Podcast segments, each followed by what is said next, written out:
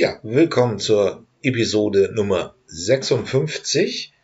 Äh, Shai Hoffmann war zu Gast da, Sozialunternehmer aus Berlin und Aktivist. Er hat verschiedene Projekte gemacht, um die Demokratie zu stärken, ist mit dem Bus durch die Provinz gefahren, hat Dialoge angestoßen und ähnliches.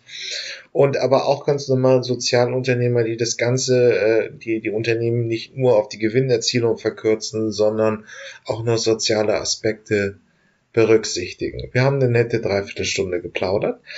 Ähm, Kies, ja, die Erde wird, an, das Erdreich wird langsam ein Mangel. Ähm, in, in Europa wird Kies als Grundstoff für die Bauindustrie knapp. Das hat verschiedene interessante Aspekte. Einer davon ist auch in dem Sinne, das Ganze ist noch nicht wirklich nachhaltig. Ähm, man könnte Baustoffe auch wieder aufbereiten und recyceln, wird aber so gut wie nicht gemacht, sondern man reißt einfach immer neuen Kies aus der Erde, um ihn zu verbauen. Ähm, wir gucken uns ein bisschen das Problem an und dann habe ich da noch ein paar Schmankel gefunden. Was haben die Menschen in der DDR, im zweiten deutschen Teil dieser Republik, äh, jetzt ja alles wieder vereinigt, über die Zukunft gedacht? Äh, und wie haben sie sich vorgestellt? Ähm, das ist dann der letzte Teil und viel Freude mit der Episode. Ich sage herzlich willkommen bei den Zukunftsmachern. Heute begrüße ich Shai Hoffmann. Bitte stellen Sie sich einmal unseren geneigten Podcast-Hörern vor. Ja, vielen Dank, Herr Fakt, für die, äh, für die Einladung. Ich freue mich sehr. Hallo, liebe Hörer und Hörerinnen. Mein Name ist Shai Hoffmann. Ich bin Sozialunternehmer und Aktivist. Ähm, ich äh, bin ursprünglich BWLer, habe mich dann aber entschlossen, äh, in, in, den, in, in das Sozialunternehmertum zu gehen und habe dann aber gemerkt, äh, da draußen gibt es gesellschaftliche Probleme und Herausforderungen, die ich angehen möchte. Und dann bin ich immer mehr zum Aktivisten geworden. Da müssen wir, glaube ich, hier nochmal dem Publikum erklären, was ist ein Sozialunternehmer? Wir kennen irgendwie Unternehmer, das sind Menschen, die Firmen haben, damit Produkte und Dienstleistungen ähm, anbieten. Was unterscheidet jetzt ein Sozialunternehmer vom normalen Unternehmertum? Ähm, ein Sozialunternehmer nimmt äh, sozusagen in den Fokus seines Unternehmertums nicht alleinig das Profitstreben äh, als Ziel der Unternehmung, sondern ähm, einer, eine gesellschaftliche Herausforderung im besten Fall und äh, versucht dann ökonomische, ökologische und soziale Dimensionen in Einklang zu bringen. Okay, dann haben wir es jetzt. Und was müssen wir uns jetzt konkret in Ihrem Fall darunter vorstellen? Welche, welche, ähm, welches Sozialunternehmertum haben Sie bislang schon etabliert? Sie haben jetzt auch schon einige Projekte angeschoben. Ja, also ich habe äh, kurz nach meinem Studium 2014 habe ich mein erstes Unternehmen gegründet, zusammen mit äh, mit einer äh, Kollegin von mir und wir haben ähm, über Crowdfunding dann ähm, äh, fair und fair und nachhaltig produzierte Schuhe und Rucksäcke verkauft.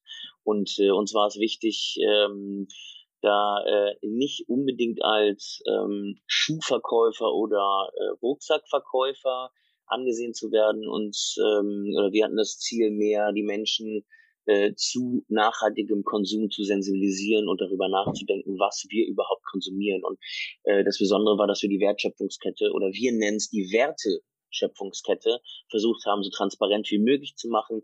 Wir haben auch unsere potenziellen äh, Unterstützer und Unterstützerinnen des Crowdfundings proaktiv ähm, äh, mitvoten lassen, welche Farben die Schuhe zum Beispiel haben sollen, wie die Sohle aussehen soll, ähm, und so weiter und so fort. Also ein Co-Kreationsprozess, äh, der vorausging.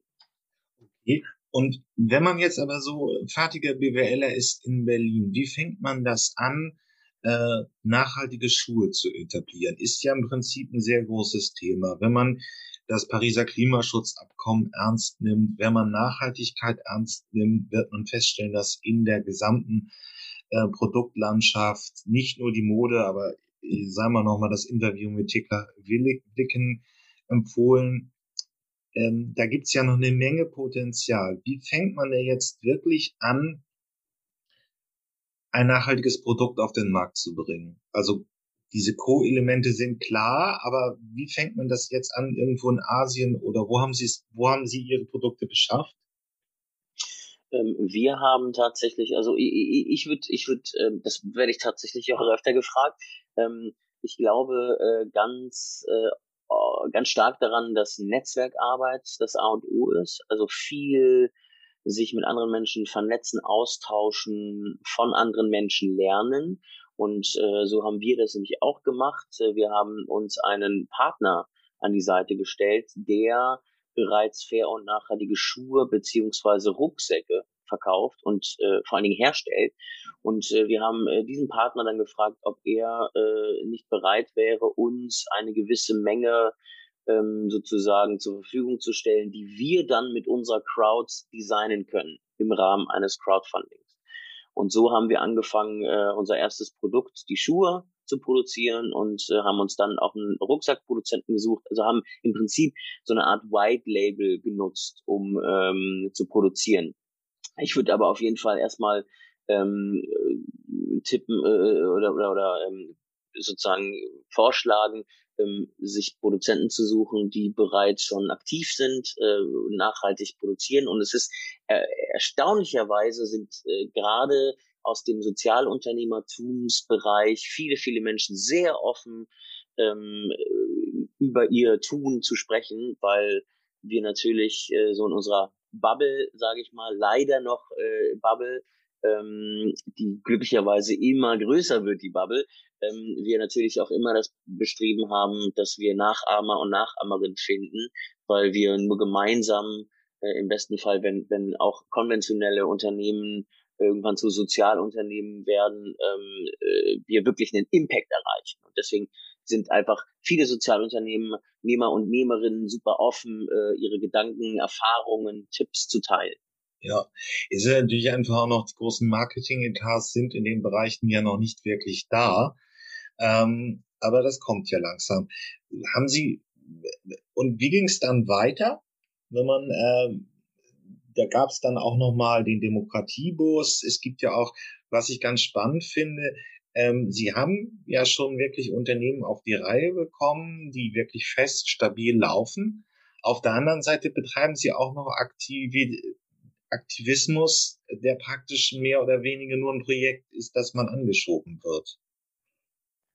Ja, also ähm, ich, ich glaube, das war so ein Prozess. Also ich bin, äh, bin relativ unpolitisch gewesen und äh, auch äh, unpolitisch sozialisiert. Bei meinen Eltern am, am Küchentisch war Politik nie ein Thema. Und ähm, ich habe dann aber irgendwann so im Zuge 2015 die sogenannte äh, in Anführungsstrichen Flüchtlingskrise gemerkt, dass da in der Gesellschaft etwas passiert, was mir ein Unbehagen äh, was in mir ein, ein Unbehagen hervorruft und äh, ich das aber ändern möchte. Und zu dem Zeit, äh, zu der Zeit konnte ich sozusagen über den zweiten Bildungsweg studieren. Ich habe kein Abitur gemacht, habe eine Ausbildung zum Hotelfachmann gemacht und bin dann später über die Berufserfahrung zum Studium gekommen. Und das ist alles andere als Arbeiterkind, der ich bin, ist das alles andere als ähm, als äh, sozusagen vorprogrammiert, ja, in unserer Gesellschaft. Ähm, ja. Und deswegen diese, diese Werkzeugbox, die ich da in die Hand bekommen habe, die war für mich so ein bisschen der Grund und eben diese Beobachtung, dass es eine, eine, eine dass da irgendwas passiert, eine Transformation gibt in unserer Gesellschaft. Das war der Grund, warum ich dann gesagt habe, okay, es gibt dieses Unternehmen und ähm, ich muss aber gucken, dass wir hier äh, in unserer Gesellschaft nicht weiter auseinanderdriften, ähm, weil wahnsinnig stark polarisiert wird, auch von äh, gewissen äh, Parteien. Und äh, das war der Grund, warum ich dann angefangen habe, mir zu überlegen, okay, wenn wir im Internet in unseren, äh, in unseren sogenannten Filterblasen, in denen wir uns das gemütlich gemacht haben, ähm, äh, verweilen, dann ähm, werden wir nie uns miteinander verständigen und äh, vielleicht auch Empathie füreinander führen. Und äh, so kam einfach die Idee 2017 mit einem großen Doppeldeckerbus durch Deutschland zu fahren und einfach ähm, mit Menschen zu sprechen, mit denen ich normalerweise irgendwie nicht auf Social Media in Kontakt komme. Und wenn, dann quasi nur in Kommentarspalten, in denen einfach nicht mehr sachlich miteinander diskutiert wird. Und ähm, das war auf jeden Fall ein ganz schöner Game. Dann, dann kam also 2017 die Idee, ähm, den Demokratiebus zu starten. Warum? Also 2017 habe ich erstmal den Bus der Begegnung gestartet und zwar ja. war das äh, im Zuge der der äh, oder vor der Bundestagswahl, weil ich einfach eine gesellschaftliche Veränderung gemerkt habe. Ich habe gemerkt, dass ähm, dass äh, wir in unseren Filterblasen verharren äh, auf den sozialen Medien in Kommentarspalten einfach nicht mehr sachlich miteinander diskutieren, sondern wahnsinnig emotional. Es wird viel gehasst. Ähm, viel beleidigt und äh, ich habe mich gefragt, wie es ist, wenn man äh, auf Marktplätze fährt und mit Menschen einfach spricht. Und das war so ein bisschen der Auslöser für den Bus der Begegnung. Ich wollte halt wirklich Begegnungen schaffen und Menschen bedingungslos zuhören, ähm, egal was ihnen gerade auf der Seele brennt. Und so ähm, und so entstand der Bus der Begegnung 2017, zwei Wochen vor der Bundestagswahl. Und das war tatsächlich ein ziemlicher Gamechanger für mich. Ähm, was ich mir jetzt so vorab die Frage mich stelle, ist, warum ist das kein langfristiges Projekt geworden, das irgendwie sich auch selber als Unternehmen trägt? Ähm, ähm, warum gibt's dafür keine Förderung, das regelmäßig zu machen? Oder kann man da irgendwie auch ein Geschäftsmodell stricken, so dass solche Projekte irgendwie äh, über einen längeren Zeitraum laufen? Hm, das ist eine gute Frage, Herr Fakt. Wenn ich das beantworten könnte. Also ich glaube, es hängt so ein bisschen auch an der Struktur der Förderinstitution ab ähm, oder von der Struktur äh, hängt es ab. Ähm, wir sind ein Projekt, beziehungsweise ich habe mir diesen Bus der Begegnung ausgedacht, ähm, sozusagen als Konzept und musste mir die einzelnen Komponenten zusammensuchen. Und so bin ich auf einen Verein oder über einen Verein gestolpert, der eben diese Busse hat, diese alten Oldtimer 70er Jahre Busse, die ähm, damals am Kudamm, hier am Kurfürstendamm in Berlin, mhm. Einfach Menschen transportiert haben. Und dieser Verein ähm, hat Bildungsarbeit gemacht und hat mir freundlicherweise diese Busse vermietet. Ähm, jetzt muss man aber äh, wissen, so, ein, ähm, so, so, so eine Busmiete und das ganze Bromborium drumherum, Filmteam, äh, Übernachtungen in, in, in verschiedenen Städten, das ist wahnsinnig teuer. Ähm, und man muss auch sagen, der Impact beziehungsweise die Wirkung ähm, ist natürlich auch nicht unbedingt messbar. Und äh, das macht dann jegliche Fördermittelbeschaffung und ähm, jeden Förderantrag einfach wahnsinnig schwierig und äh, theoretisch müsste man sich irgendwas aus den Fingern saugen, ähm, weil wir einfach nicht wissen, was wir langfristig natürlich erreichen mit diesem Projekt. Und äh, das kann ich mir vorstellen, ist einer der Gründe, warum das äh, herausfordernd ist, das äh, zu einem äh, kontinuierlichen Projekt zu machen. Es ist einfach nur, es fällt mir auch auf, wenn ich wenn ich Ihre Projekte, und es gibt ja auch ein paar in Ihrem Umfeld oder auch einfach andere, die sind sehr frisch, sehr innovativ, äh, die machen auch in Medien eine sehr gute Wirkung. Da ist schon einfach auch, wenn so ein Bus durch, durch die sächsische Provinz fährt, ähm, das sind starke Bilder, das lässt sich auch transportieren. Und wenn man auf der anderen Seite den e-, etablierten Rahmen in dem Bereich guckt, das wäre zum Beispiel die, das, äh, das Zentrum, äh, die politische, ähm, die, was, die Bundesanstalt für politische Bildung, das ist alles relativ lahm und ähm, wiederholt sich auch. Also es ist, glaube ich, auch, da sind äh, das, was die publizieren, lesen im Prinzip auch nur Schüler, die es lesen müssen. Ja, das kann ich nicht beurteilen. Ähm, ich habe jetzt auch den Fluter abonniert zum Beispiel. Also ähm, äh, die Bundeszentrale für politische Bildung macht schon gute Arbeit, glaube ich. Ähm, es ist sehr institutionell. Es ist ein, ja, es, ist, es ist ein Tanker, ja, muss man ja. sagen. Ähm, es gibt aber auch äh, eine befreundete Organisation, die radikalen Töchter beispielsweise, werden von der Bundeszentrale für politische Bildung auch gefördert. Also die bekommen eine richtige ähm, große Förderung, um ihr ihre Arbeit und ihr Tun äh, realisieren zu können. Ähm, also es gibt äh, durchaus Projekte, die die großartig sind und die auch durch die Bundeszentrale für politische Bildung gefördert werden. Ähm, es ist aber ein, äh, ein schmaler Grad. Ne? Also ich meine, die Frage für mich äh, steht natürlich immer im Raum, wie abhängig möchte ich mich machen?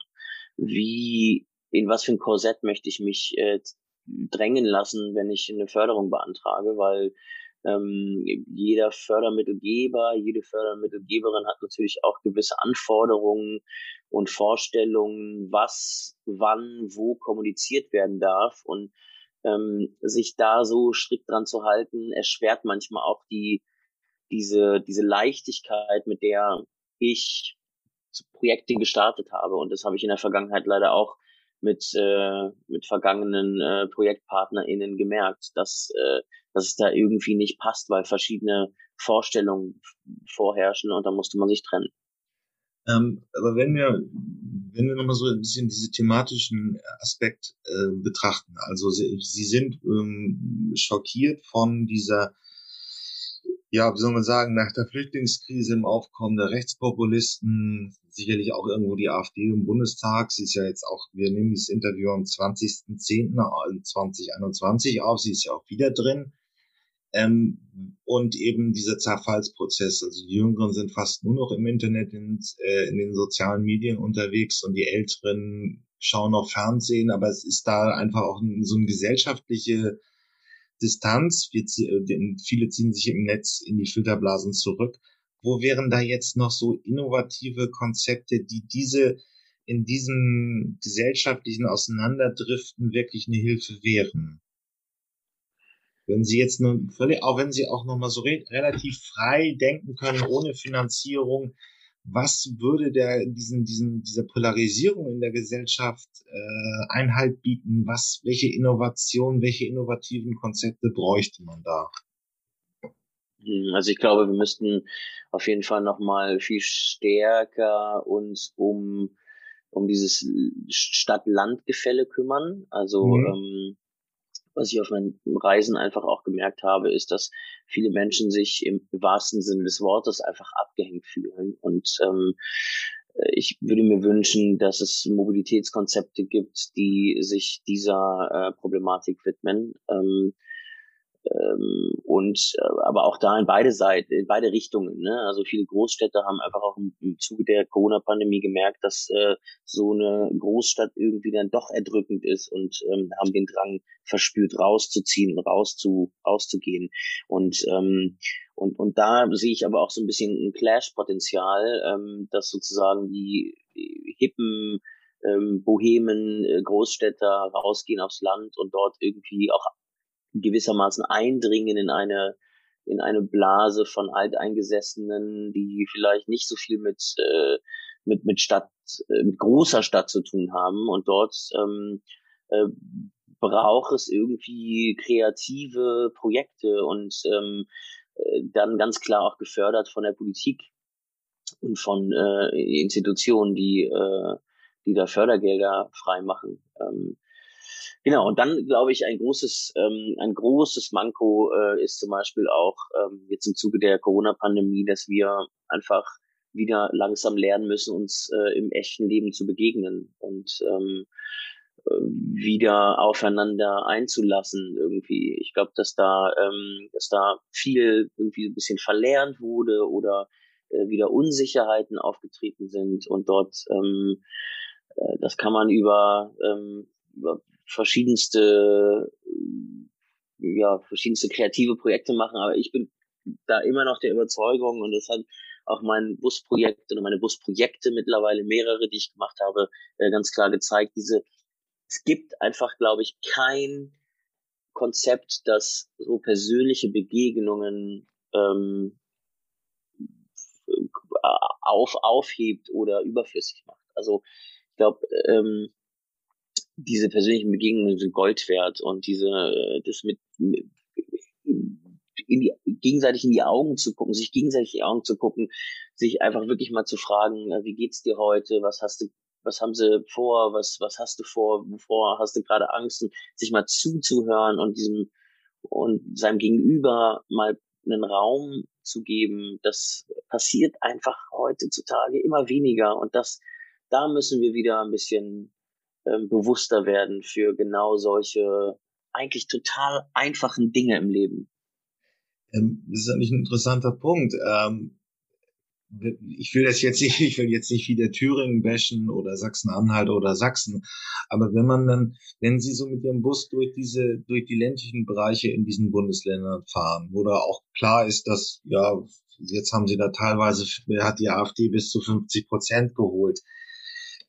Was waren da so Ihre Erfahrungen, wenn Sie nun so mit jüdischen Hintergrund als Großstädter ähm, praktisch so sich mit der Landbevölkerung in diesen Bereichen besprochen haben oder über Demokratie oder über Zusammenleben in der Gesellschaft diskutiert haben? Also ich glaube, man kann sagen, dass es, äh, dass ich genauso wie in den, in den, in, in Westdeutschland quasi, auch in Ostdeutschland total tolle und liebe Menschen getroffen habe, die äh, richtig offen sind, ja, dann gibt es aber auch Menschen, die irgendwie äh, so ein bisschen vorsichtiger sind. Mir steht jetzt auch nicht auf der Stirn äh, äh Jude geschrieben oder auf der Brust, äh, Gott sei Dank. Ähm, das heißt, äh, das heißt, äh, die Menschen, also, also ja, die Menschen sehen das nicht, ja, oder oder oder, oder mhm. hören das bei mir auch nicht. Ja?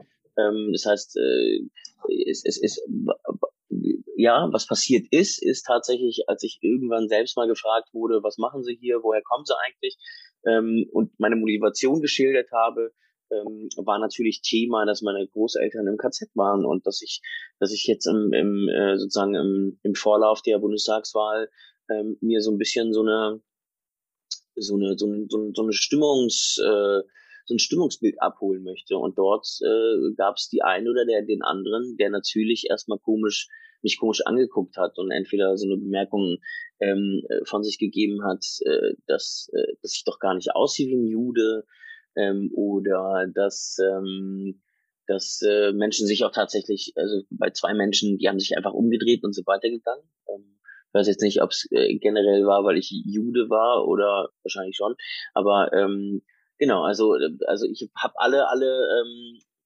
irgendwie alle Reaktionen mitbekommen. Also auch Menschen, die sehr positiv darauf reagiert haben und mir irgendwie Geschichten erzählt haben von damals und so. Also wirklich ein, ein Querschnitt an äh, Erfahrungen.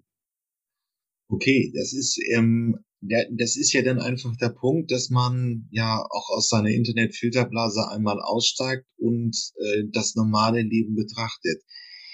Ja, ja und sieht das eben nicht äh, und, und selbst, also ich meine selbst wir können natürlich darüber diskutieren, dass sich alle, die irgendwie die AfD wählen, sich natürlich mitschuldig machen an, äh, an diesen unsäglichen äh, rassistischen Äußerungen und äh, des menschenunwürdigen und menschendiskreditierenden äh, Aussagen äh, von, von, von ParteimitgliederInnen. Aber ähm, es ist einfach auch tatsächlich so, dass äh, nicht alle, die AfD wählen, glaube ich, so ein sag ich mal, so ein geschlossenes Weltbild haben. Es gibt Menschen, die, die einfach irgendwie nicht mehr erreicht werden von den sogenannten Volksparteien, obwohl sie keine Volksparteien mehr sind, ne? aber die ursprünglichen Volksparteien, die sie aber noch als Volksparteien kennen. Also auch das äh, bekommen die Menschen mit, dass sozusagen intern äh, in den Parteien, die mal Volksparteien waren, da äh, Machtkämpfe vorherrschen, Maskenskandal, ähm, irgendwelche ähm, Lacher äh, in, in, in Überflutungsgebieten. Das ist natürlich etwas, was, äh, was hängen bleibt äh, bei, bei den meisten Menschen. Und äh, man muss auch sagen, gut, äh, die Bild ist leider die meistgelesenste Zeitung und äh, die Bild spaltet, äh, ist hetzerisch und äh, befeuert das natürlich alles noch mit ihrer sehr äh, einseitigen Sicht auf, äh, auf gesellschaftliche Herausforderungen.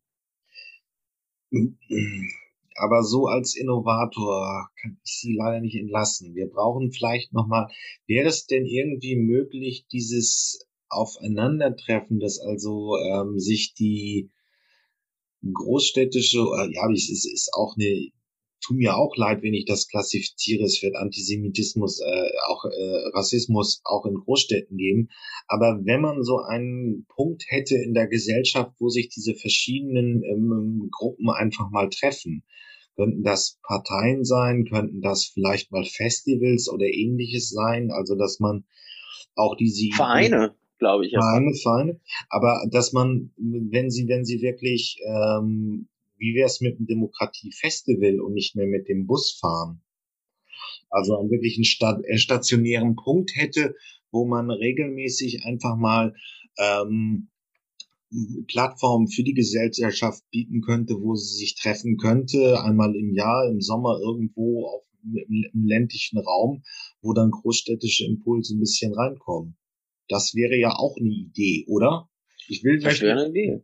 Ich, weil ich, ich möchte hier nur einfach die Innovatoren, die zuhören, auch irgendwie mal inspirieren, weil es ist schon, es sind gute Ansätze, aber es, ich frage mich auch, wie kann man so einen Diskursplattform praktisch und eben auch diese Erlebnisse, die Sie so beschildert haben, ähm, wo man dann halt auch ja so als aus seiner Blase rauskommt und sich eben aus der großstädtischen Blase rauskommt und sich mal mit dem Leben im, im Land beschäftigt, wie man mhm. das ein bisschen fester institu institutionalisiert. Mhm.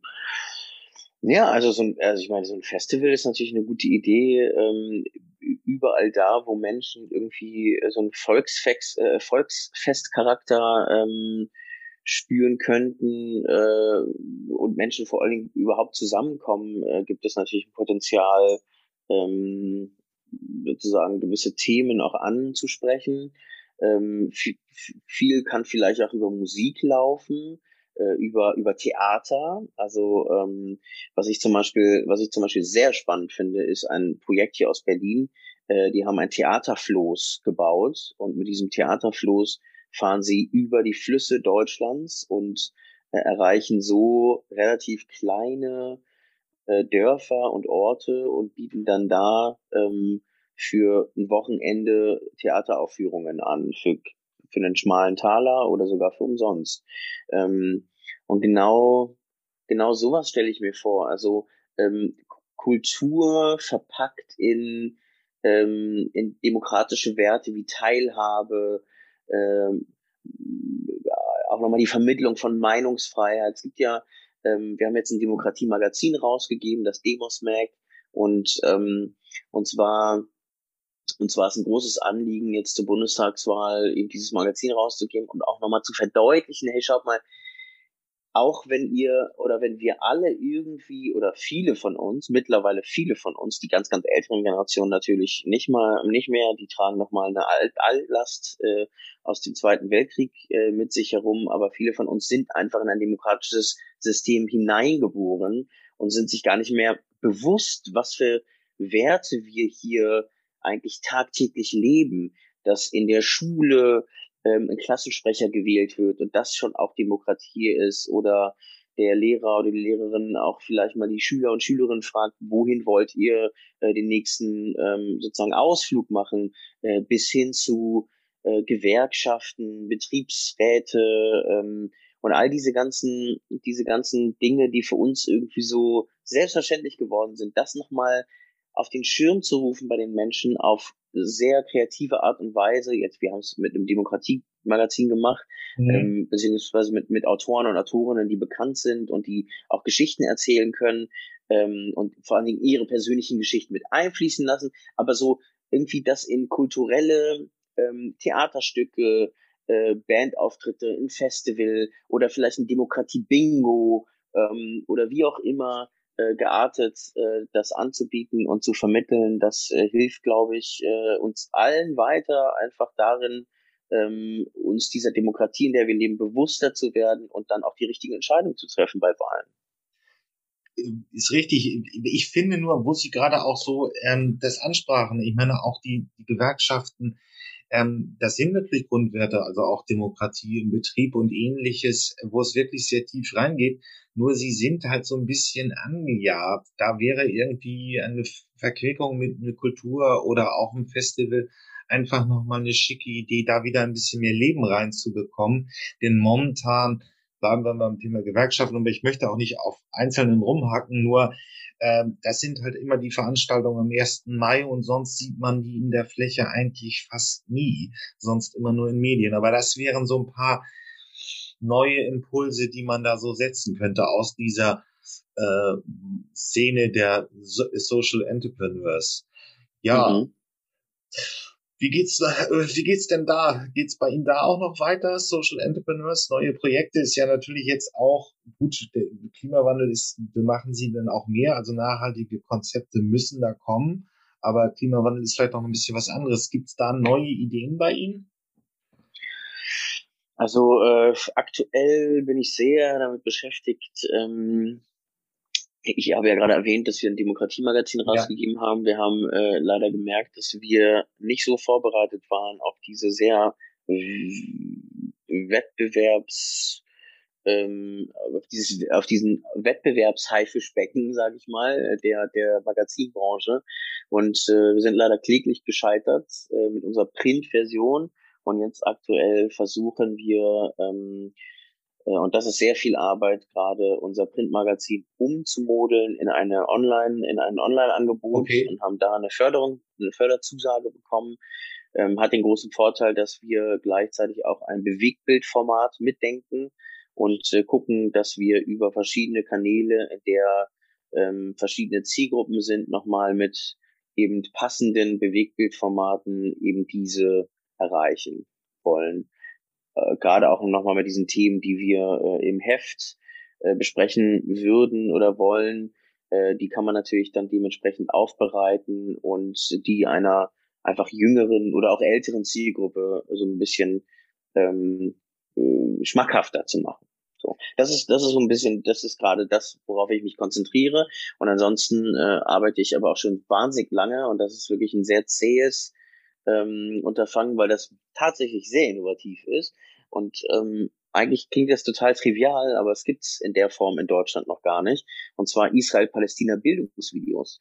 Ähm, es gibt in der ähm, im, im, ähm, im Bildungsbereich ähm, und hier ganz speziell an Schulen für Lehrkräfte und Schülerinnen kein multiperspektivisches und ähm, ja auf Widerspruchstoleranz äh, sozusagen äh, genähtes Bildungskonzept oder Bildungsunterlagen für diesen Israel-Palästina-Komplex, der wahnsinnig wie es schon sagt, komplex ist. Ja. Ähm, und äh, es da alles andere als schwarz und weiß äh, gibt, äh, sondern da wahnsinnig viele Zwischentöne und Zwischenfarben ähm, sind, die einfach in unserem äh, Diskurs hierzulande oft auch einfach ausgeschaltet werden. Und äh, Dafür habe ich ein Crowdfunding gemacht, habe da relativ viel Geld eingesammelt, habe mir einen Bildungsträger gesucht, weil ich einfach kein Pädagoge bin und ähm, ich, wir arbeiten da jetzt schon drei Jahre an, an Bildungsvideos und es geht wahnsinnig langsam voran,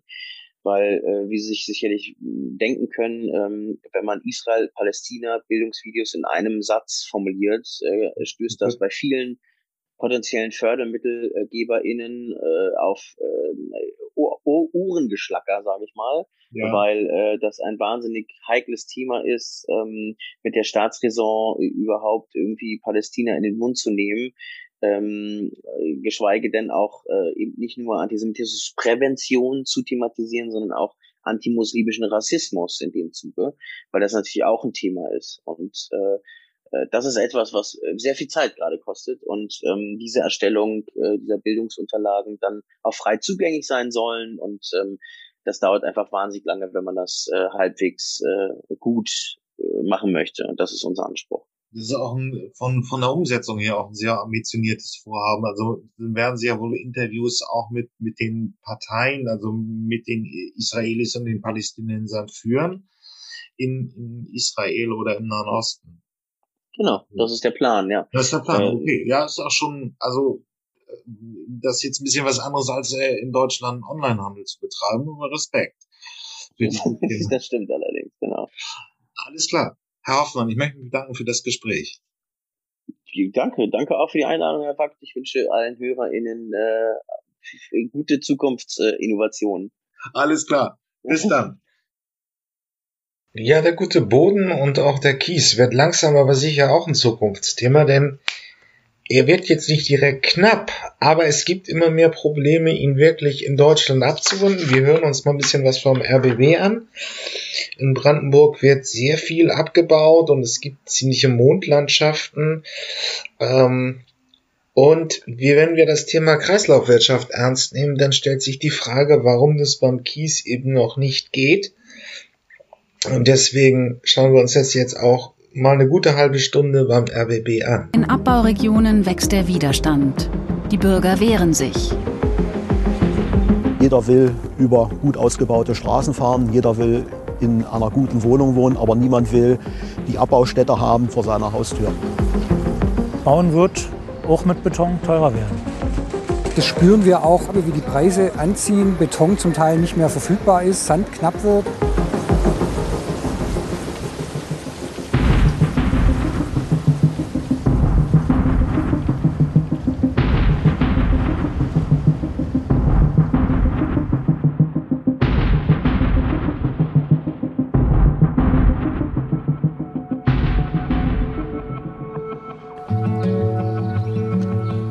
Sechs Uhr morgens. Mühlberg an der Elbe im Süden Brandenburgs. Thilo Kiesling fährt zur Frühschicht im Kieswerk. Ich bin hier geboren, ich bin sogar in Mühlberg geboren, einer der wenigen, die noch in Mühlberg geboren sind. Es gibt keine Straße, wo keine Häuser im Verfall sind oder verfallen sind, unbewohnt. Die Region, sage ich mal, veraltet. Und wenn es in der Region keine Arbeit gibt, ist natürlich nicht gut. Also es ist schon nicht schön. Ich sag mal, das Einzige, was hier noch gibt, ist der Kiesabbau und Agrargenossenschaften so, Landwirtschaft. Und ansonsten sieht es ziemlich trüb aus in der Region. Wunderschönen guten Morgen. Kiesling bei der Arbeit. Alles gut. Läuft alles. Ja, Verladung läuft. Sieht gut aus.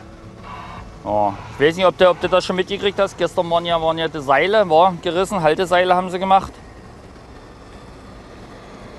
Ja, gut. Nur da steht drin, dass sie das eben gemacht haben. Und ja, wie gesagt, alles gut läuft. Ja. Thilo Kiesling ist Vorarbeiter im Kieswerk Altenau bei Mühlberg. Auch sein Sohn arbeitet in der Kiesindustrie einer der wenigen verbliebenen Arbeitgeber der Region. Ich bin mit dem Kiesabbau aufgewachsen, seit der Kindheit. Ich, ich kenne es nicht anders.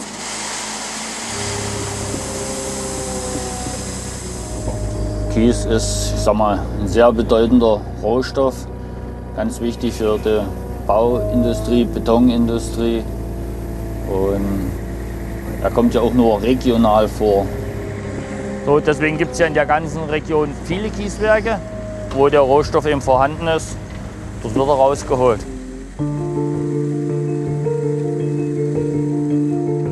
Rund um Mühlberg an der Elbe, ganz im Süden Brandenburgs, befindet sich das größte Kiesabbaugebiet Europas.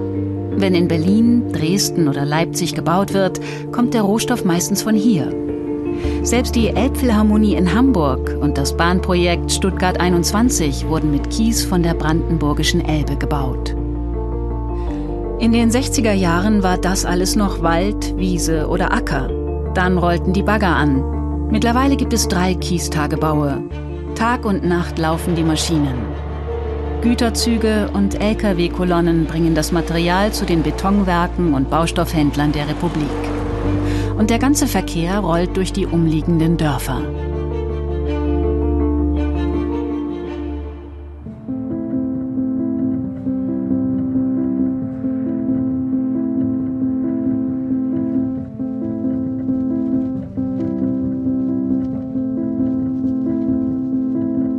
Für uns ist das natürlich äh, nicht schön zu ertragen, wenn man weiß, hier waren früher Felder und äh, relativ fruchtbares Land ja, für uns ist, ist das eigentlich eine Umgestaltung unserer ganzen Heimat, was, was äh, jetzt eigentlich an, an die Grenzen geht, was wir nicht mehr möchten. In unserer Region wird, findet keine Verar Verarbeitung statt. Es wird alles äh, abtransportiert und wir bleiben auf unseren Restlöchern sitzen.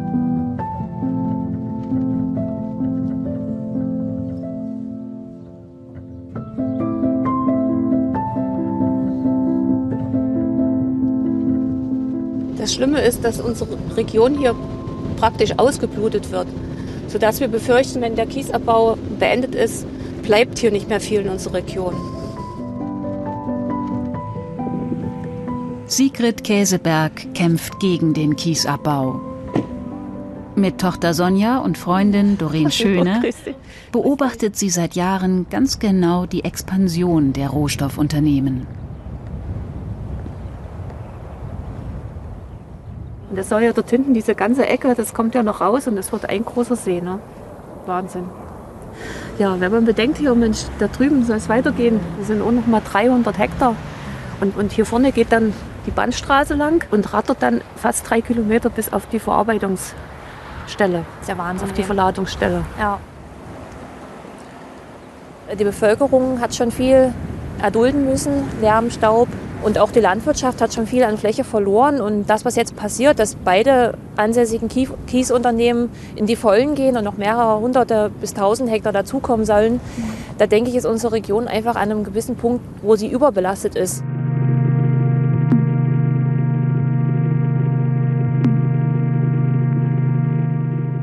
Ich wohne seit etwas mehr als 20 Jahren in Altenau. Das ist ja der nächste Ort, wenn Sie hier weiterfahren. Und wir haben das große Problem, dass wir beidseitig, ja, wenn es wirklich hochkommt, zu 93 Prozent von diesem Kiesabbau umschlossen sind. Ein Dorf, wo man eigentlich mit einer Straße rein und dann wieder herausfahren kann. Aber es wird sich rundherum, egal von wo der Wind kommt, von welcher Seite, eigentlich immer mit einer Staubbelastung über die nächsten, man kann sagen, 40 Jahre eigentlich äh, einhergehen. Wir fühlen uns dort einfach nicht verstanden, nicht mitgenommen. Und dann ist dieser Begriff Kiesraubbau für uns schon ganz real. Der Feind ist für sie vor allem die Firma Elbe Kies, der der größte Teil der Abbaustätten rund um Mühlberg gehört. Der Dialog mit den Bürgern ist vergiftet. Auch wir bekommen keine Auskunft. Der französische Mutterkonzern Eurovia blockiert seit Monaten jeglichen Medienkontakt. Sogar Partnerunternehmen in Berlin werden beeinflusst. Bereits zugesagte Interviews auf Druck von Eurovia wieder abgesagt. Der Kiesabbau hat keinen guten Ruf. Thilo Kiesling arbeitet beim kleineren Konkurrenten Berger. Anders als beim Nachbarn Eurovia öffnet sein Chef hier die Werkstore. Morgen! So, läuft. Anlage, Anlage. Hier, Herr Fondisch hat auch schon angerufen. Ist aber alles gut. Bereichsleiter Matthias Neithardt stellt sich dem Konflikt mit den Anwohnern, denn das Werk soll noch erheblich erweitert werden. Es wird immer schwerer, Gebiete zu finden, die nicht Naturschutz schon vorbelastet sind, die den Kiesabbau ausschließen. Es wird schwerer, eine Akzeptanz der Bevölkerung zu finden. Die Landwirtschaft möchte ihren Raum behalten, die Forstwirtschaft, Waldflächen. Und diese Flächenkonkurrenz wird immer stärker. Deswegen wirbt der gelernte Bergbauingenieur für sein Produkt. Sand und Kies sind für ihn nicht einfach nur Steine, sondern wertvolle Bodenschätze. Die Materialzusammensetzung von unserem Kies, wie auch die, die Körnung an sich, macht das Material so wertvoll. Wir haben keine schädlichen Bestandteile drin, wie organische Bestandteile. Das Material ist auch witterungsbeständig, also wenn es friert, ist frostfest, so platzt nicht und so bröselt nicht. Und daraus kann man halt sehr, sehr guten Beton machen. Beton besteht zu gut drei Vierteln aus Sand und Kies. Ab zwei Millimetern Durchmesser spricht man von Kies. Kleinere Körner sind Sand.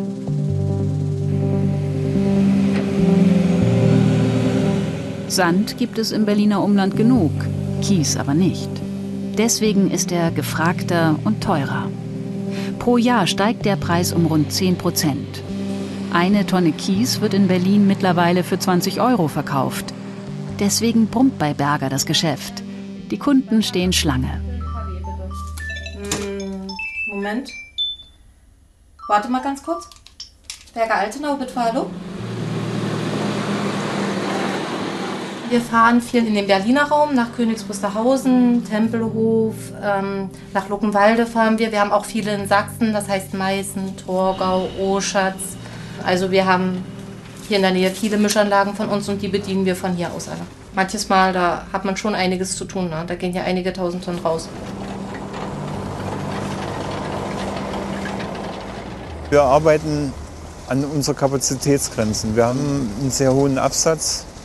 Berlin ist noch nicht fertig, die Stadt, und wird wahrscheinlich nie fertig werden, unsere Hauptstadt, und braucht sehr, sehr große Ressourcen. Rund um die Uhr holt dieser riesige Schwimmbagger den Bodenschatz ans Tageslicht. Eine Baggerschaufel trägt das Gewicht von 15 Kleinwagen. Pro Tag werden hier 5000 Tonnen Rohstoff aus der Erde geholt.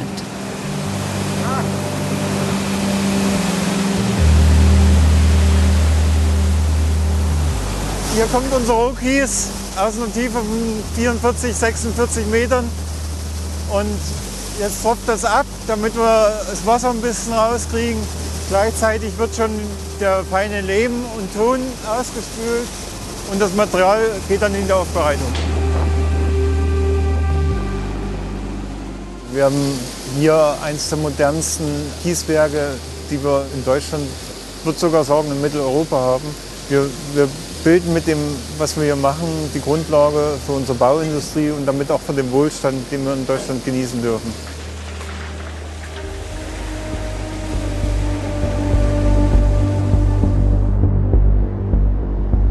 Unser Wohlstand basiert vor allem auf unserer Infrastruktur. Unmengen Kies stecken in jeder Brücke, jedem U-Bahn-Schacht, fast jedem Haus. Denn Beton ist mit Abstand der beliebteste Baustoff. Betonwerk Berlin-Tempelhof. Kieslaster aus Altenau laden das begehrte Gestein ab. Was einige Stunden vorher noch 40 Meter unter der Erde lag, wird gleich zu Beton und direkt zu einer Berliner Baustelle gefahren. Gehen wir mal die Körnung uns ein bisschen ansehen, den 816er, den wir heute gerade frisch bekommen haben. Ah ja, die gewohnt gute Qualität aus Altenau. Preisentwicklung ist seit einigen Jahren exorbitant nach oben, ganz klar. Betrifft übrigens in der letzten Zeit auch nicht nur die Stoffe, die für die Herstellung von Beton gebraucht werden, sondern Holz, Stahl, Kunststoffe für Dämmung und so weiter, sodass äh, sicherlich Bauen in Zukunft teurer werden wird. In diesem Turm entsteht das begehrte Produkt, ein hochtechnisierter Prozess. Mischmeister Frank Meyer kennt hunderte verschiedene Rezepturen. Grundbestandteile sind immer Sand, Kies, Zement und Wasser. Je nach Zusammensetzung wird daraus Beton für Fassaden, Fundamente oder den Tunnelbau. Also das ist ein Grundstoff. Wenn wir das hier nicht machen würden, oder wenn ich es jetzt nicht machen würde, oder die Kollegen, da würde draußen nichts passieren. Da würden viele Objekte nicht entstehen. Ja? Äh, hier würden keine Häuser stehen, hier würden keine Fabriken hier würde kein Flughafen wachsen oder ein Bahnhof oder irgend. Es würde alles stillstehen. Wir sind im Prinzip mit das wichtigste Bindeglied im Baugewerbe. Ohne uns keine Chance. Wegen seiner Eigenschaften gilt Beton als unverzichtbar. Er ist hitzebeständig, druckfest und beliebig formbar. Die ganze Infrastruktur, die wir hier in Berlin gebaut haben, angefangen von diesen ganzen Bundesbauten in der Innenstadt, ohne Beton nicht denkbar. Äh, und auch in der Zeit nicht denkbar. Äh, und alternative Ressourcen, die ähnlich, sag mal, kostengünstig sind, gibt es meiner Meinung nach nicht. Heidestraße, nördlich vom Berliner Hauptbahnhof. Eine der größten Baustellen Deutschlands. Allein dieses Gebäude wird über 500 Meter lang.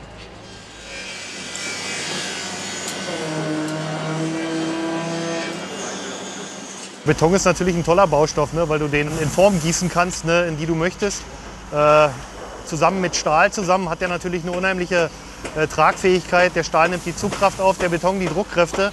Beim Fundament schon angefangen und insofern äh, fällt es mir gerade schwer, sag mal, äh, oder habe gerade nicht den Ersatzbaustoff parat. Alternative Baustoffe wie recyceltes Gestein oder Holz kommen hier nicht zum Einsatz. Der Berliner Senat schreibt das auch nicht vor. Deswegen kann Geschäftsführer Thomas Bergander auf das Bewährte setzen. Es sind unendlich viele Tonnen Beton, die wir hier brauchen. Wir haben deswegen auch quasi ein eigenes Betonwerk, sodass wir auch ausreichend mit Beton versorgt werden und wenig Fahrstrecken haben. Es ist halt schon ein neues kleines Stadtquartier. Wir bauen hier rund 1000 Wohnungen, 130.000 Quadratmeter Bürofläche mit Einzelhandel, Gastronomie. Ich glaube, das ist schon ganz wichtig, auch für Berlin, auch für eine neue Form des, des Wohnen, Leben, Arbeitens. Berlin braucht Wohnungen, das ist kein Geheimnis. Parteiübergreifend wird Wohnungsbau gefordert und gefördert. Ressourcen spielen dabei kaum eine Rolle. Also jetzt aktuell ist es so, dass äh, natürlich durch die Medien geht, sag mal, dass äh, einige Rohstoffe sag mal, relativ knapp sind, sag mal, weil die Nachfrage auch relativ groß ist. Und, äh, aber die Betonfirmen oder die Baufirmen selber, sag mal, die haben da jetzt noch nicht vielleicht so die Ängste, dass äh, da irgendwie vielleicht der Rohstoff endlich sein könnte. Dabei sind die Engpässe bei der Rohstoffversorgung sogar schon an der Baustelle spürbar. Um den riesigen Bedarf sicherzustellen, wird seit Jahren gebrochener Stein, also Split, aus Sachsen geordert. Das ist teurer als Kies, aber die Liefermengen aus Brandenburg würden für diese Baustelle nicht ausreichen. Denn die Förderung läuft in der Region Mühlberg bereits am Anschlag. Von früh bis spät fahren die Kieslaster durch die Dörfer.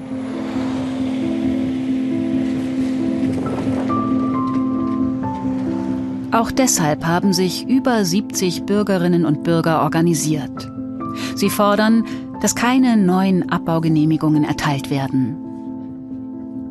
Wortführerin ist Sigrid Käseberg. Der Kampf gegen die Kiesindustrie ist Teil ihres Lebens.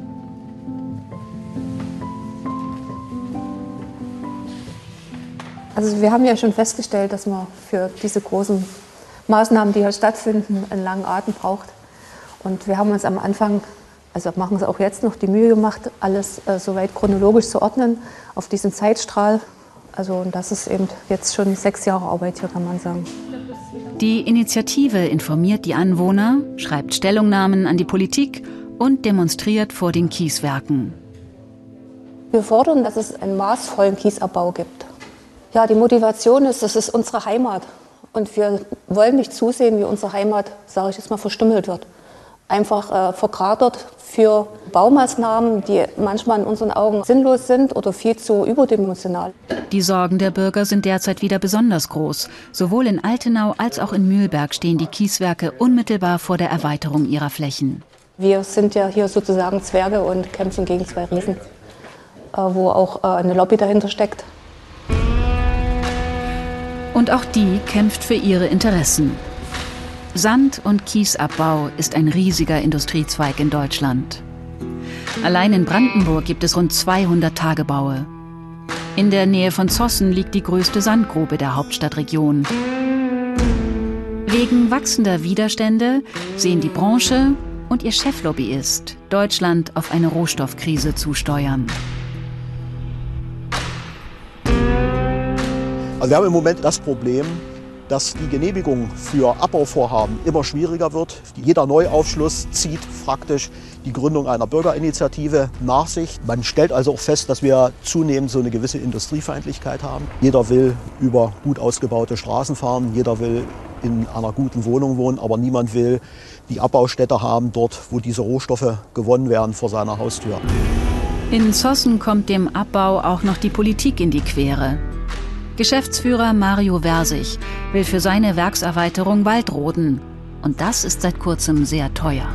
Wir haben halt nach wie vor das Problem mit den Waldumwandlungen und der entsprechenden Gebühr. Das heißt, wenn wir jetzt einen Hektar Wald umwandeln, das sind 10.000 Quadratmeter, wird der Gebührenbescheid 10.000 Euro betragen. Und das tut uns mittlerweile richtig weh. Die sogenannte Waldumwandlungsgebühr wurde 2019 von der brandenburgischen Landesregierung um ein Vielfaches angehoben. Will der Umweltminister den Sand- und Kiesabbau schwächen? Es geht da primär darum, dass Wald nicht dann in Anspruch genommen wird, wenn er nicht in Anspruch genommen werden muss. Wir haben in Brandenburg sehr restriktive Regeln, was die Inanspruchnahme vom Wald betrifft. Das heißt, es muss eben dann auch geprüft werden, gibt es nicht Alternativen. Das kann man natürlich exzessiv prüfen, man kann es aber auch über Gebühren regeln. Also für mich wirkt diese äh, Gebühr, die dort erhoben wird, fast wie eine Strafsteuer. Das muss man ganz klar sagen. Und an der Stelle muss man sich dann natürlich auch die, die Frage stellen, wie wir zukünftig sozialverträgliche Mieten überhaupt garantieren wollen, wenn wir schon ganz unten in der Wertschöpfungskette diese Extrempreissteigerung haben. Der Konflikt spitzt sich zu. Günstiges Bauen gegen den Erhalt von Landschaften. Hier wird der Kampf entschieden.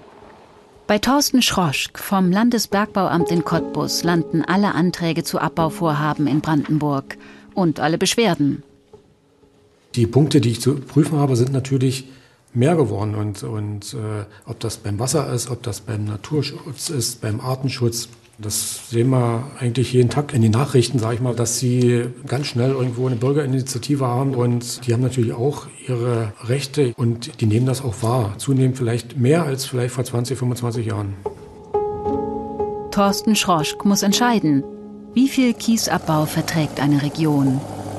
Neben der Aktendurchsicht hilft dabei der Blick von oben. Flug Richtung Westen in den Elbe-Elster-Kreis.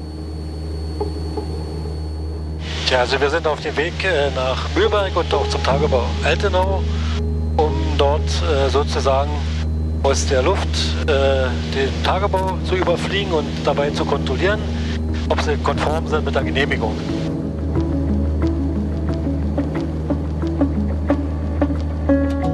Nach dem Mauerfall wurden in Ostdeutschland wegen des erwarteten Baubooms viele Kiesgruben erschlossen.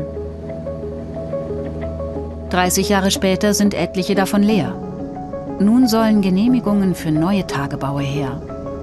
Schroschks Auftrag ist es, die Rohstoffversorgung in Brandenburg sicherzustellen. Und laut seiner Analyse ist die Region Mühlberg noch nicht überlastet. Im Zweifel müssen dafür andere Interessen zurückweichen, auch die der größten Flächenbesitzer der Region, der Landwirte. Die beiden Geschäftsführer der Agrargenossenschaft Mühlberg, Uwe Gliemann und Siegfried Lange, fürchten um ihr größtes Kapital, die Böden. Ja, wir, wir befinden uns jetzt hier in der Elbaue in Mühlberg, wo äh, gute Böden sind, also unsere sogenannten Aueböden. Das bedeutet, die sind sehr humusreich, sie sind nährstoffreich, sie sind auch wasserhaltefähig, sodass auch bei Trockenheit hier noch Getreide wachsen kann. Deswegen sind das unsere beste Böden. Die wollen wir natürlich nicht verlieren. Und man sagt so, das sind äh, klimaneutrale Böden. Also die puffern sehr viel von dem, was uns in den nächsten Jahren erwarten wird an Trockenheit, puffern sehr viel ab. Und wir haben die Chance, noch was zu ernten, was auf den leichteren Standorten dann nicht mehr so ist. Leider ist es hier so, dass unter diesen guten Böden in einer Tiefe von 1,50 Meter bis 2 Meter Kies liegt. Und dieser Rohkies ist leider begehrt, sodass es hier aktive Kieswerke gibt, die sich hier drum bewerben und hier den Kies abbauen wollen. Deswegen ist dieses Konkurrenzverhalten aktuell hier zu spüren. Die Böden sind Eigentum der Agrargenossenschaft. Der Rohstoff darunter aber gehört schon jetzt Elbekies. Und Bergbau hat im Streitfall Vorrang. Wird die Abbaugenehmigung erteilt, sind die Landwirte zum Verkauf gezwungen oder werden enteignet. Man sollte von der Politik her auch überlegen, welche Kiesvorkommen nutze ich. Es gibt ja an mehreren Stellen in Deutschland Kiesvorkommen. Und hier stehen wir an so einer Stelle, wo da in Brandenburg der beste Boden vorhanden ist. Äh, muss ich das wirklich dem Bergbau opfern oder kann ich hier weiter Nahrungsmittel produzieren? Die Landwirte stehen hinter der Bürgerinitiative von Sigrid Käseberg. Fahrt zur Mitgliederversammlung. Können Sie die geplante Erweiterung noch stoppen?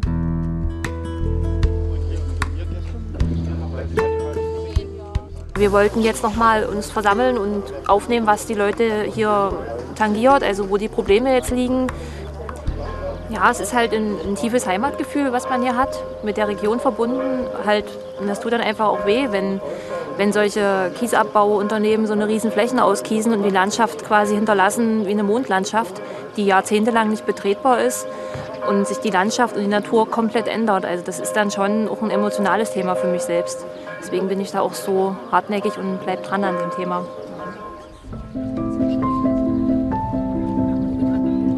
Eine der Hauptforderungen der Initiative ist, die Böden der Agrargenossenschaft zu erhalten. Die ist seit jeher der größte Arbeitgeber in der Region und hat entsprechend Einfluss bei den Bürgern.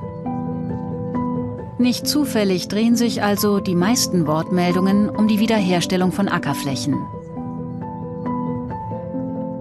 Wir waren im Oktober letztes Jahr mit dem Werkleiter im Kieswerk von Elbe Kies äh, direkt vor Ort gewesen, haben uns dort die Mutterbodenlagerung angeguckt und die ist überhaupt nicht in Ordnung. Wir haben das Problem der Übererdung gemacht in der Süderweiterung, was dann unser Problem ist.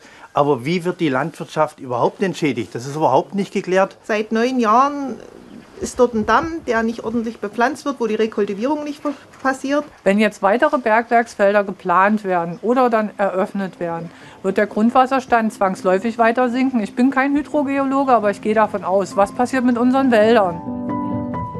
Die gesammelten Forderungen werden dem Brandenburger Wirtschaftsministerium vorgelegt. Langfristig will die Initiative eine Änderung des Bundesbergrechts erzwingen, um mehr Klagerechte zu bekommen. Ich würde sagen, oder wir alle sagen, die Schmerzgrenze ist erreicht. Wir müssen lauter werden und auch gegenüber den Verantwortlichen in Politik und Wirtschaft, damit wir endlich mal gehört werden.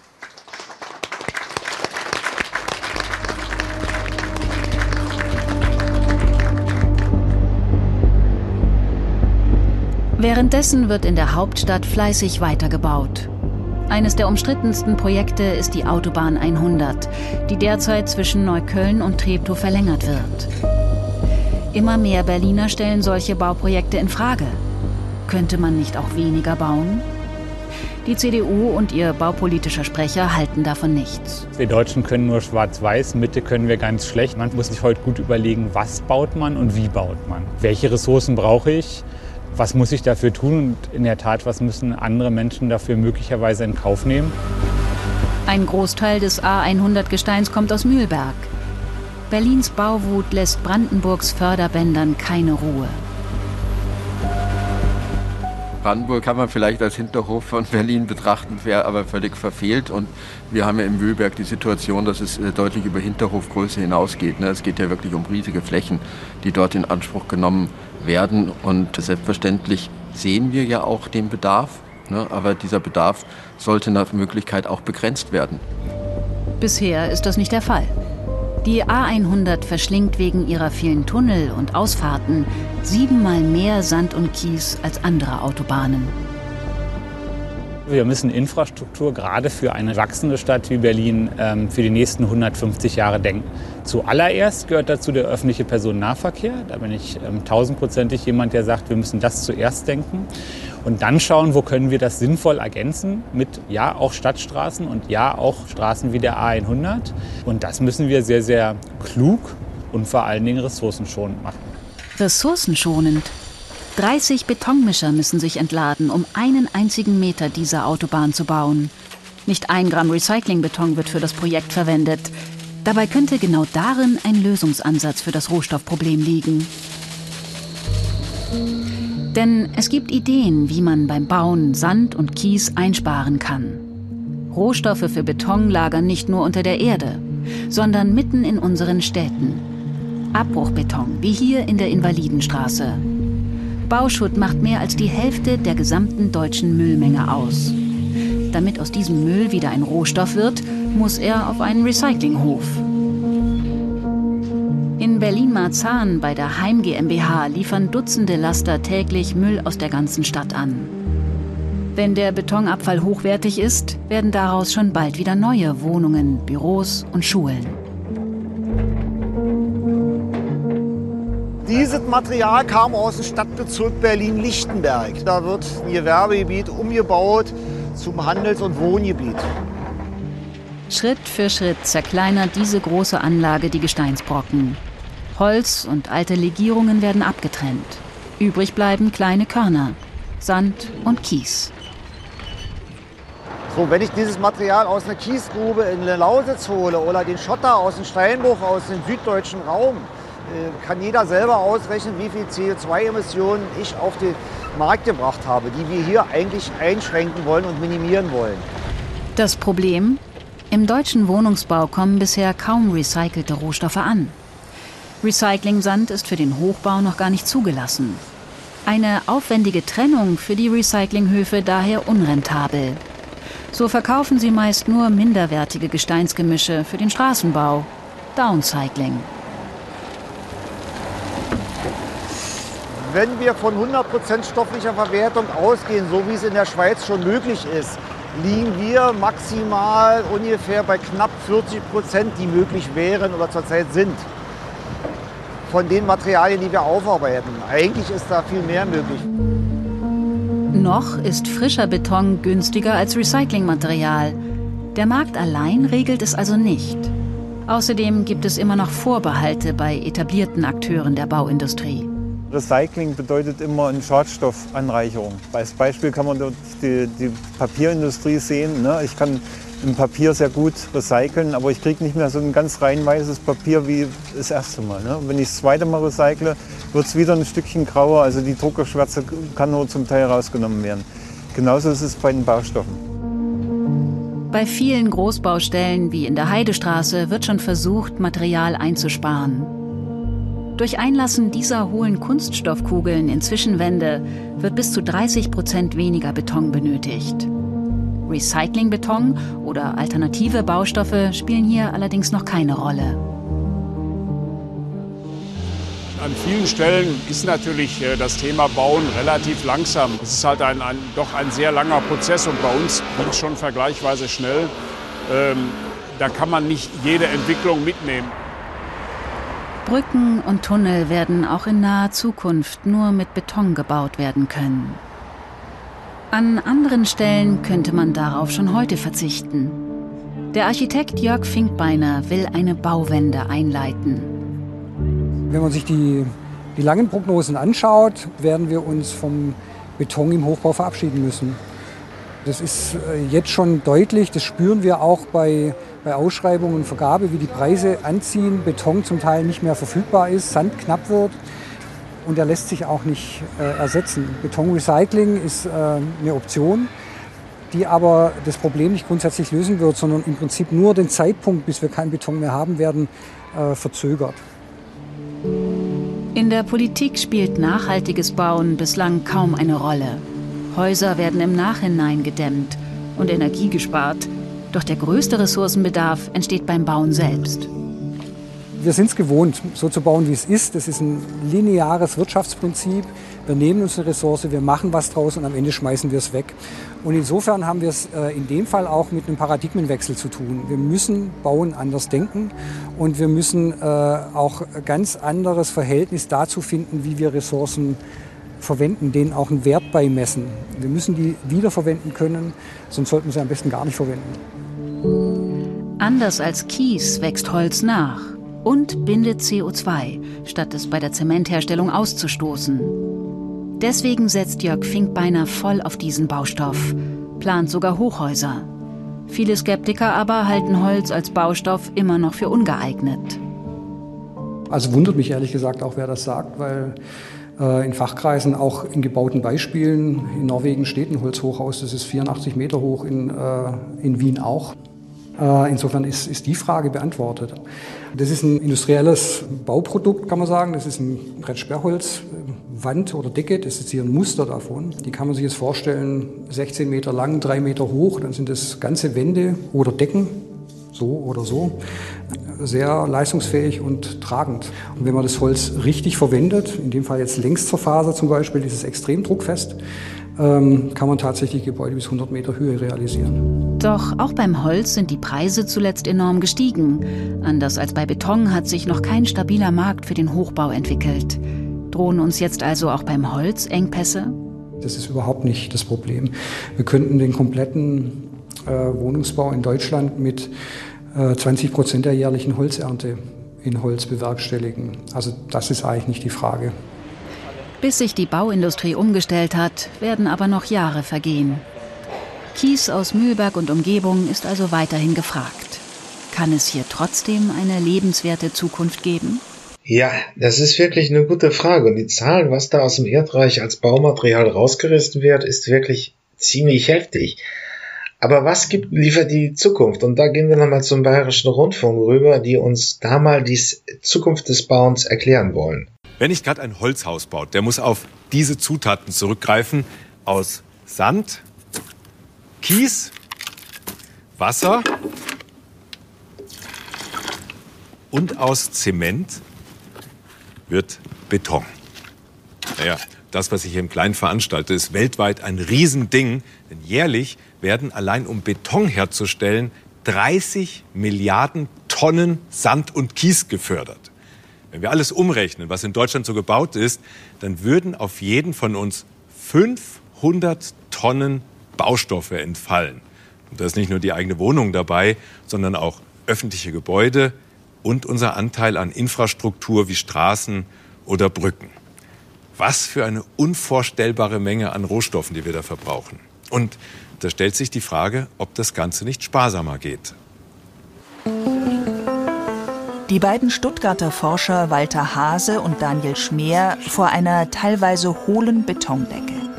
Das Ausstellungsstück bei ihrem Institut ist dennoch stabil.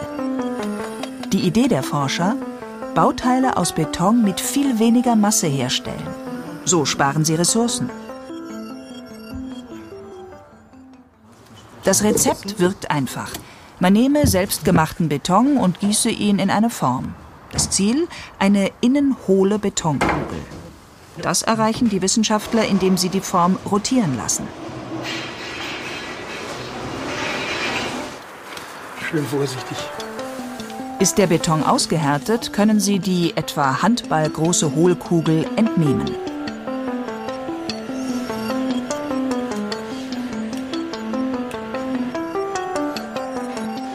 Die Idee dahinter ist, dass wir ähm, dadurch, dass wir die Kugeln im Bauteil platzieren und die Kugel natürlich innen jetzt nur noch einen Luftraum hat, wir im Bauteil selber zwischen 30 und 60 Prozent an Material einsparen können. Um die Hohlkugeln ins Bauteil einzubringen, benutzen die Forscher einen kleinen Trick. Denn einfach Beton auf die Kugel kippen klappt nicht. Da sie leichter ist, erhält sie Auftrieb.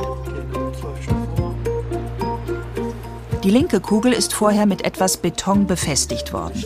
So verbleibt sie im Inneren des Bauteils.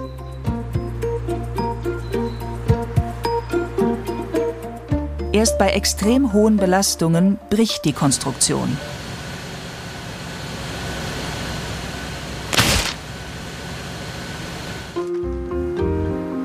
Die Dachkonstruktion des Instituts für Leichtbau, Entwerfen und Konstruieren ist ein Vorgänger des Münchner Olympiadachs. Eine Art Vorbild für die Forschungsarbeiten von Stefanie Weidner und Julia Wagner. Leicht, aber dennoch stabil. Mit Hilfe sogenannter Aktoren wollen die Forscherinnen leichte und damit ressourcenschonende Konstruktionen noch stabiler machen. Gefährliche Kräfte fließen über die Aktoren ab wie Ladung über einen Blitzableiter.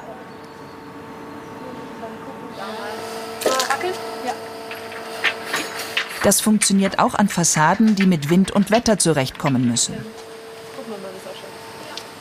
Sind die Aktoren eingeschaltet, dämpfen sie die gefährlichen Schwingungen. Ja, das können wir versuchen. Dann probieren wir es mal nochmal. Nicht so groß.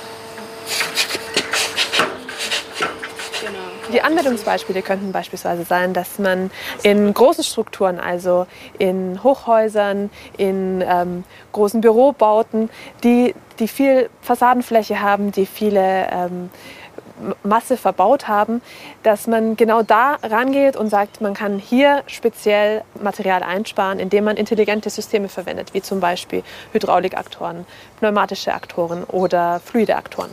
Und äh, damit denken wir, können wir durchaus das Bauwesen revolutionieren in Zukunft. Dünne, aber stabile Konstruktionen, dank intelligenter Technik. Die zweite Möglichkeit, Ressourcen einzusparen. Das Haus von morgen gleicht immer mehr dem Auto von heute.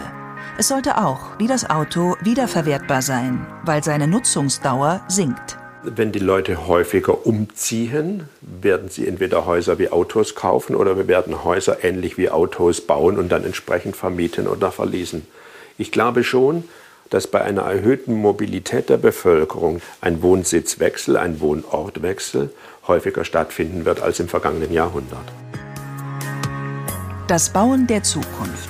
Schneller, preiswerter, ökologischer, aber nicht mehr für die Ewigkeit mal die Frage, da müsste der Bund mal was machen, wenn er oder die Politik mal was machen, wenn man die Kreislaufwirtschaft ernst nimmt.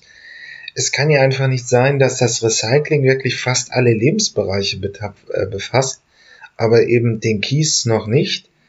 Wir schauen mal, wie sich dieses Thema weitergeht, denn in der Kreislaufwirtschaft kommt der Bau auch nicht drum herum.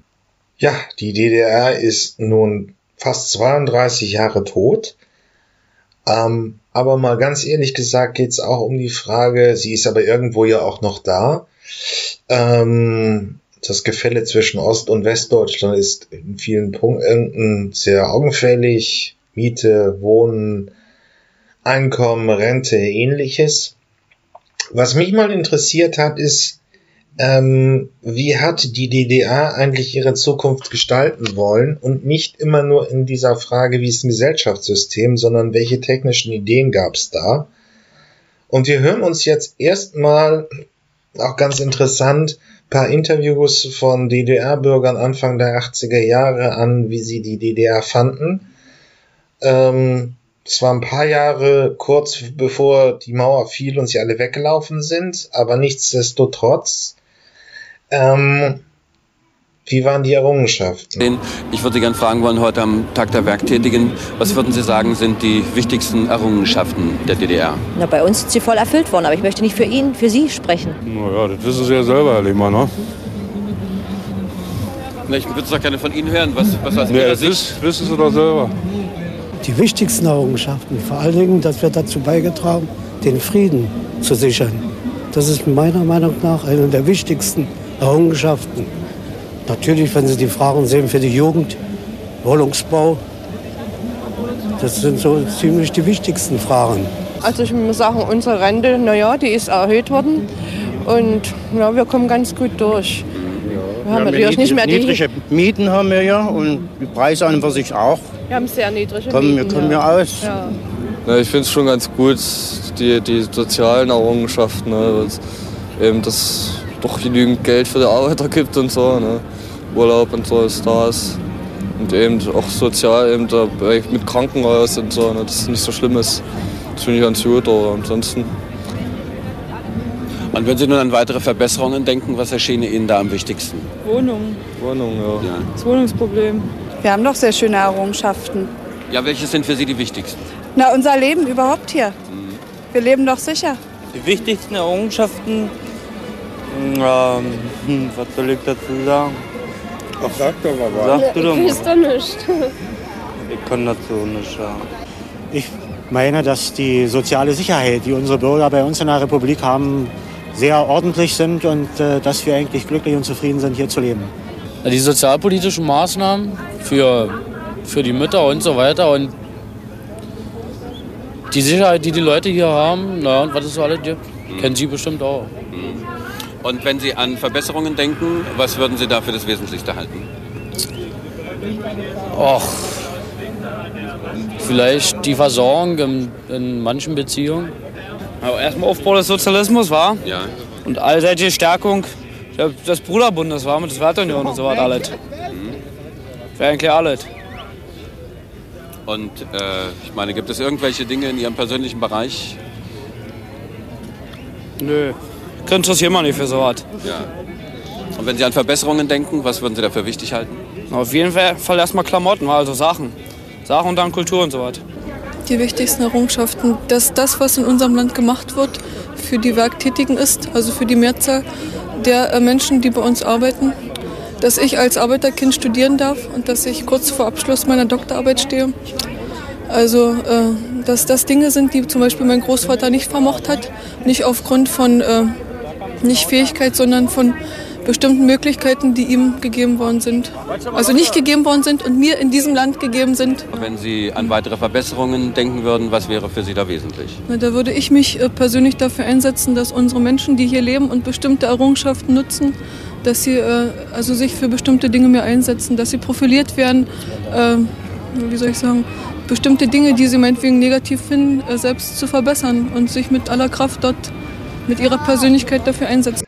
Ja, im Gedächtnis der Älteren ist die DDR noch. Und äh, ganz spannend ist anzuschauen, dass es eigentlich war der war Westen und Osten, wir hören uns da gleich mal zu, und Wissenschaftlern ziemlich ähnlich, was sie technisch wollten. Und ähm, nur in dem Sinne die Frage, die ja in der Gesellschaft immer noch so dominiert, jetzt kommt es ja immer mal wieder, wollen wir wieder Mietdeckel einführen, wollen wir ein Wohnen wie in der DDR haben. Ähm, diese Themen sind nicht so gravierend, wenn man sich die technische Entwicklung anguckt. Also es ging darüber, wo wollte die DDR hin, bevor sie dann ein jähes Ende fand. Aber wir hören uns das erstmal an. Das Bemerkenswerte ist die Ähnlichkeit der Paradigmen, wenn Sie sich äh, Technikliteratur angucken, zum Beispiel das ähm, Urania-Universum oder das Technik-Universum, Urania war die ähm, DDR-Publikation, das neue Universum die West-Publikation. Sie können zum Teil die Jahrgänge nebeneinander legen und Sie werden ähnliche technische, technologische Utopien in den jeweiligen Jahrzehnten sehen, zum Beispiel Helikoptertechnik in den 60er Jahren, atomgetriebene Eisenbahnen ebenfalls in den späten 60er Jahren, zum Teil auch atomgetriebene äh, Autos und LKWs, das war in der Sowjetunion ein großes Thema, in den USA ganz genauso. Also es gibt ein bemerkenswertes Maß an äh, technisch-utopischer Konvergenz, von der Weltraumtechnik gar nicht zu reden, da ist es also am äh, greifbarsten. Ähm, und das wirkt auf gesellschaftliche Stimmungen äh, ganz enorm zurück. Und wenn man Studenten heute diese Veröffentlichungen mit ihren Grafiken äh, zeigt aus den 60er Jahren, äh, ist es rührend zu sehen, dass es ihnen schwerfällt, die Unterschiede zu erkennen. Die liegen natürlich in der Sprache, die liegen in der Art der Argumentation, äh, aber es stimmt schon. Es ist, äh, je länger es her ist, ja, und ich blogge ja und podcaste ja bekanntermaßen über Elektromobilität. Und selbst das gab es schon in der DDR. Schöner Bericht vom, äh, vom DDR-Fernsehen aus den 80ern über Pedelix. Das hieß damals noch anders, aber alle Ideen sind auch schon mal da gewesen. Sie sind nur nicht erfolgreich gewesen in dem System. Heute, 30 Jahre später, ist es ja großer Verkaufsschlager. Ja, ich hab's geschafft. Braucht nicht mehr trampeln, nicht mehr treten. Dank Herkules, einem Elektromofa. Entdeckt haben wir es auf der internationalen Automobilausstellung, die ja vorgestern zu Ende ging. Und neben den tollen Schlitten, die wir in unserem Automagazin Dixie schon vorgestellt haben, gab es auf dieser Messe für Umweltbewusste noch eine ganze Menge zu entdecken. Mal angenommen, ein Autofahrer will von Frankfurt oder nach Berlin. Für die circa 100 Kilometer müsste er, na sagen wir grob, 8 Liter Benzin tanken, macht derzeit etwa 12 D-Mark, Tendenz steigend. Auf der Autoausstellung wird er erfahren, dass man die gleiche Strecke auch für 2 Mark zurücklegen könnte, wenn, ja, wenn man die richtige Tankstelle benutzt. Ein modernes Märchen? Kaum, wenn auch die Parktankstelle von der TU Berlin noch ein Modell ist. Sie wird vielleicht bald zum Stadtbild gehören. Am Stand der BWAG, fast schon ein bisschen abgeklemmt von den großen und bunten Nobelkarossen, konnte man sie bewundern. Die modern gestylten Elektroautos und Solarmobile, die es zumindest von der Form her mit den Benzinern durchaus aufnehmen können.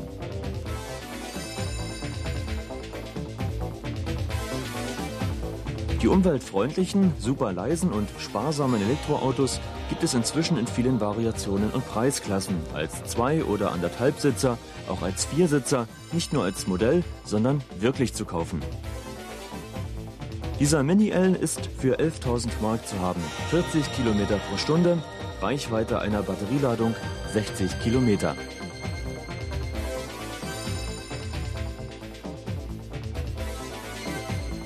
Der Citycar bietet zwei oder vier Personen Platz. Maximale Fahrgeschwindigkeit 90 Kilometer pro Stunde, Reichweite pro Batterie ca. 100 Kilometer, ein idealer Stadtwagen.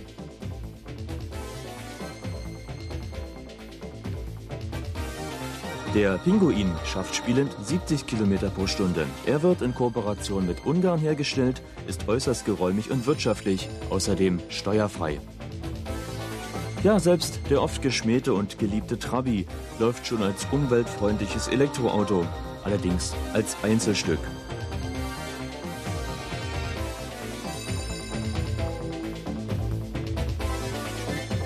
Für den kommunalen Bereich in Fußgängerzonen und im Dienstleistungssektor stehen inzwischen Kombis und Kleinbusse zur Verfügung.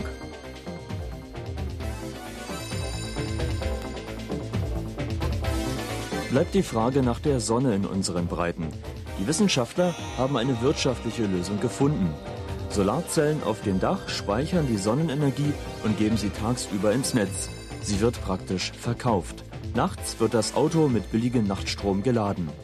Am Morgen ist das Elektro-Solarauto wieder für einen 100 Kilometer Trip bereit.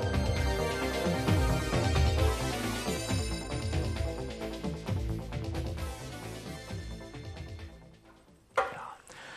90 Prozent aller Stadtfahrten liegen im Bereich von 50 Kilometern. Lothar Lastig, Sie kommen hier mit einem Solarfahrrad auf mich zu. Wie weit kommt man denn mit einer solchen Batterieladung? Mit einer Batterieladung kann man etwa 20, 25 Kilometer fahren, ohne dabei zu treten. Das ist sicherlich sehr angenehm, aber dann?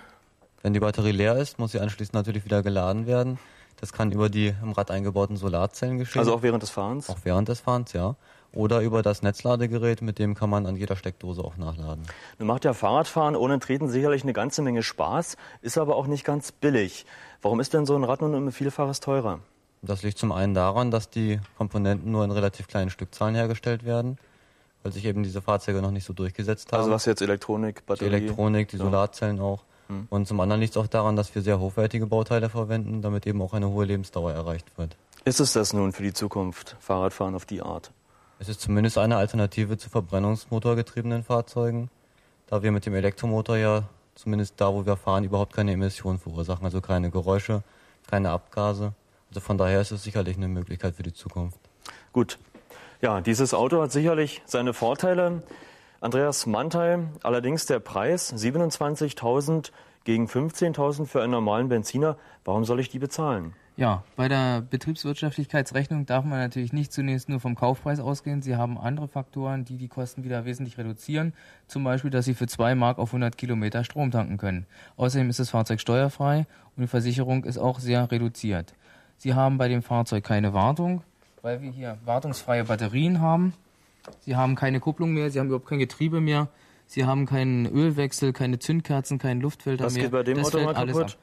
Nach einer gewissen Fahrstrecke von, wir schätzen, etwa 30.000, 40.000 Kilometer, würden die Batterien mal auswechseln. So, und wie kommt mich das dann? Das kostet etwa 2.000 bis 3.000 Mark.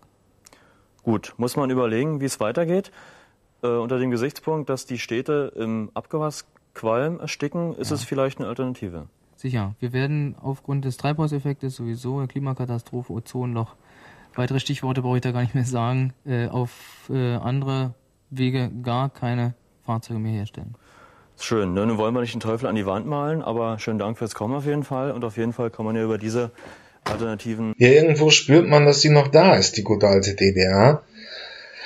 Ähm, wenigstens in Großstädten sind die Mieten ein Problem. Da erinnert man sich an die DDR mit ihren fast nicht merkbaren Mieten.